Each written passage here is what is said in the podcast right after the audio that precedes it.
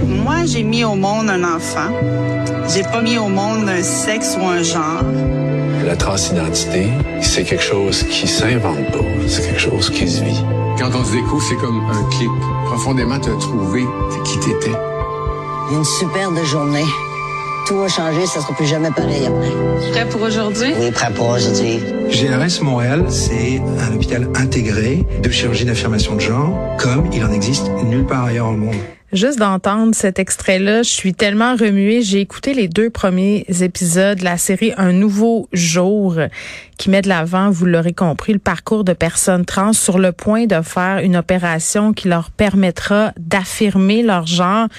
Puis vraiment, euh, euh bon, euh, j'ai trouvé ça bien fait, j'ai trouvé ça sensible et j'ai trouvé que les personnes qu'on pouvait voir euh, dans cette série-là étaient tellement des belles personnes avec un incroyable vouloir de se montrer comme ça dans toute leur vulnérabilité, parce que j'imagine, puis on va poser la question à notre invité dans quelques instants, que de se montrer comme ça euh, à la bon euh, à l'intérieur de ce processus-là, ça doit être quand même quelque chose. On est avec Emmanuelle Ménard, participante de la série. Emmanuelle, salut.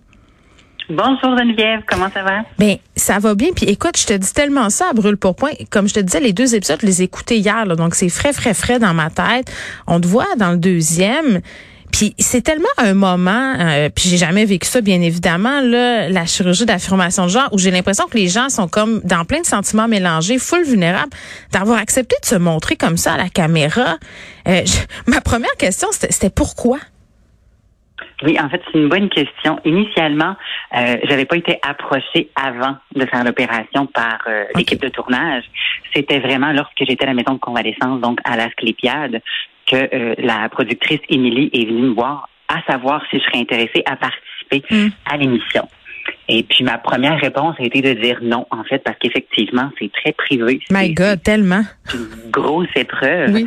Euh, et puis par la suite, j'ai appelé mon conjoint, puis il m'a dit, Emmanuel, souvent dépeint un petit peu de pas avoir assez de représentation dans, dans les médias, de, de, de comme qu'il fallait pas assez sa place. Donc, ce serait peut-être important. Je pense mm. que quand tu étais une jeune Emmanuel, tu aurais aimé voir quelqu'un comme toi qui partage son histoire. Donc, c'est pour ça que j'ai finalement mm. décidé d'accepter. Oui, parce qu'on voit, bon, euh, ce qui se passe évidemment du côté chirurgical, mais après, ce qui se passe à la maison de convalescence euh, me semble tout aussi important que ce qui s'est passé avec le bistouri euh, avant, parce que bon, on, on est d'opérations comme la vaginoplastie plastique avec l'ouverture. Puis là, Emmanuel, je fais des erreurs, tu me le dis, hein, parce que moi, je suis vraiment pas, euh, pas une spécialiste de ces questions-là.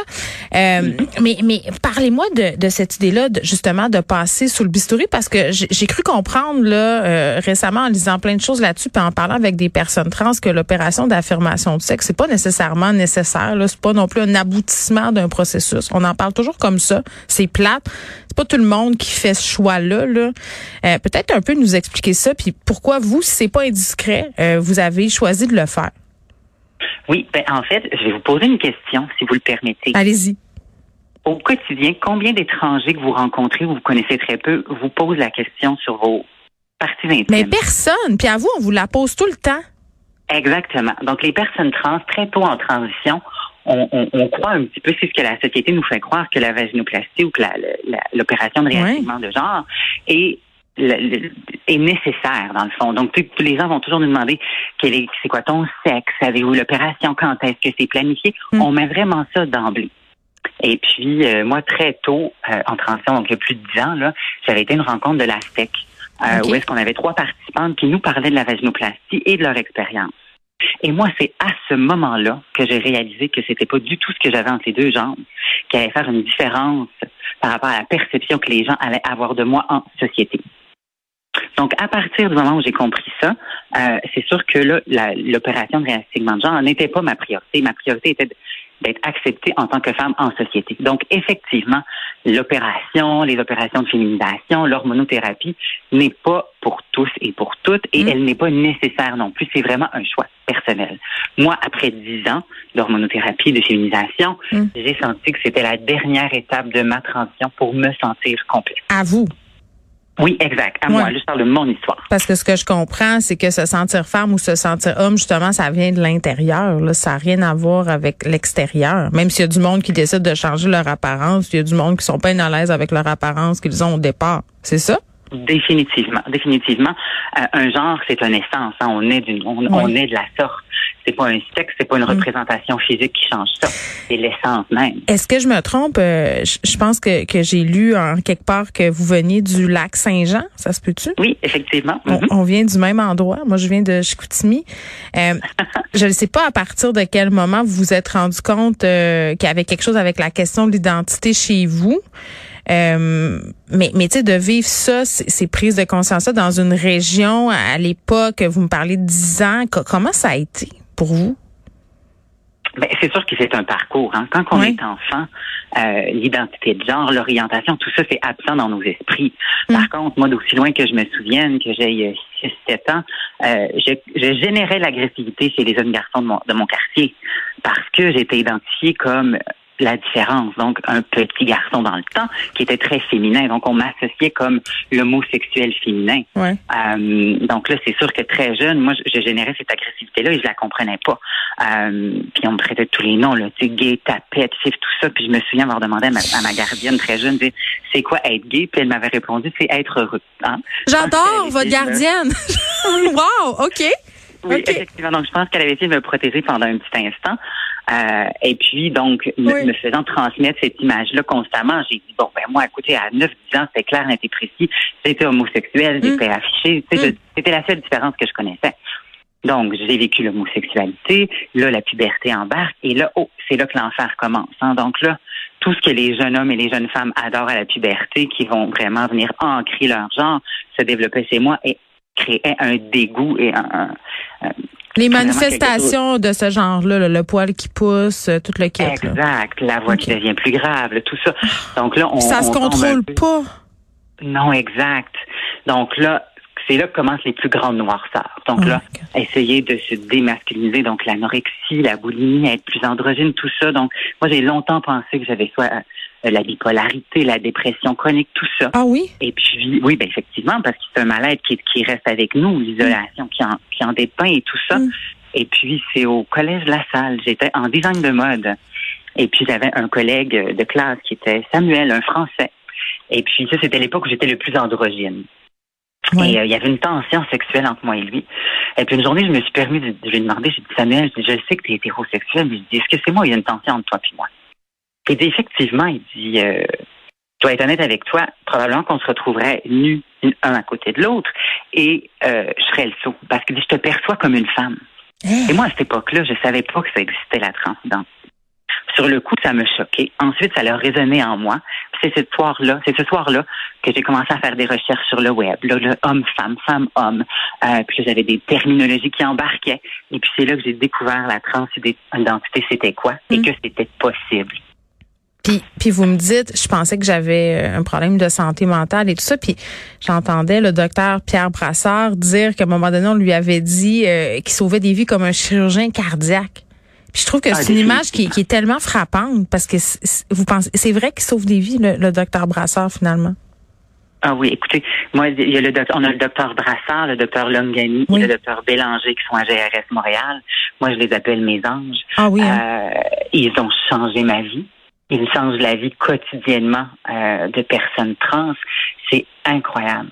C'est rare de rencontrer des gens euh, qui se font un devoir de changer la vie et d'améliorer le mm. quotidien de d'autrui. Et c'est leur devoir quotidiennement. Et ils prennent ce mandat-là chaque jour. Mm. Et je les remercie pour ça. Je disais tantôt qu'on voyait le côté chirurgical euh, du truc, puis qu'après on voyait le côté plus convalescence. Là, on a des témoignages entre autres euh, d'infirmières auxiliaires, d'infirmières qui viennent expliquer leur travail auprès euh, bon des patientes qu'on peut voir dans la série. Tu sais, dans ma tête à moi d'une fille fille là, c'est-à-dire que j'ai jamais eu d'opération comme ça. Ça a l'air d'être une méchante grosse affaire de faire excessivement mal et tout ça. Puis c'est peut-être une question déplacée, mais est-ce que est-ce que ça fait mal? Comment ça se passe? Je suis comme j'avais mal pour vous on dirait.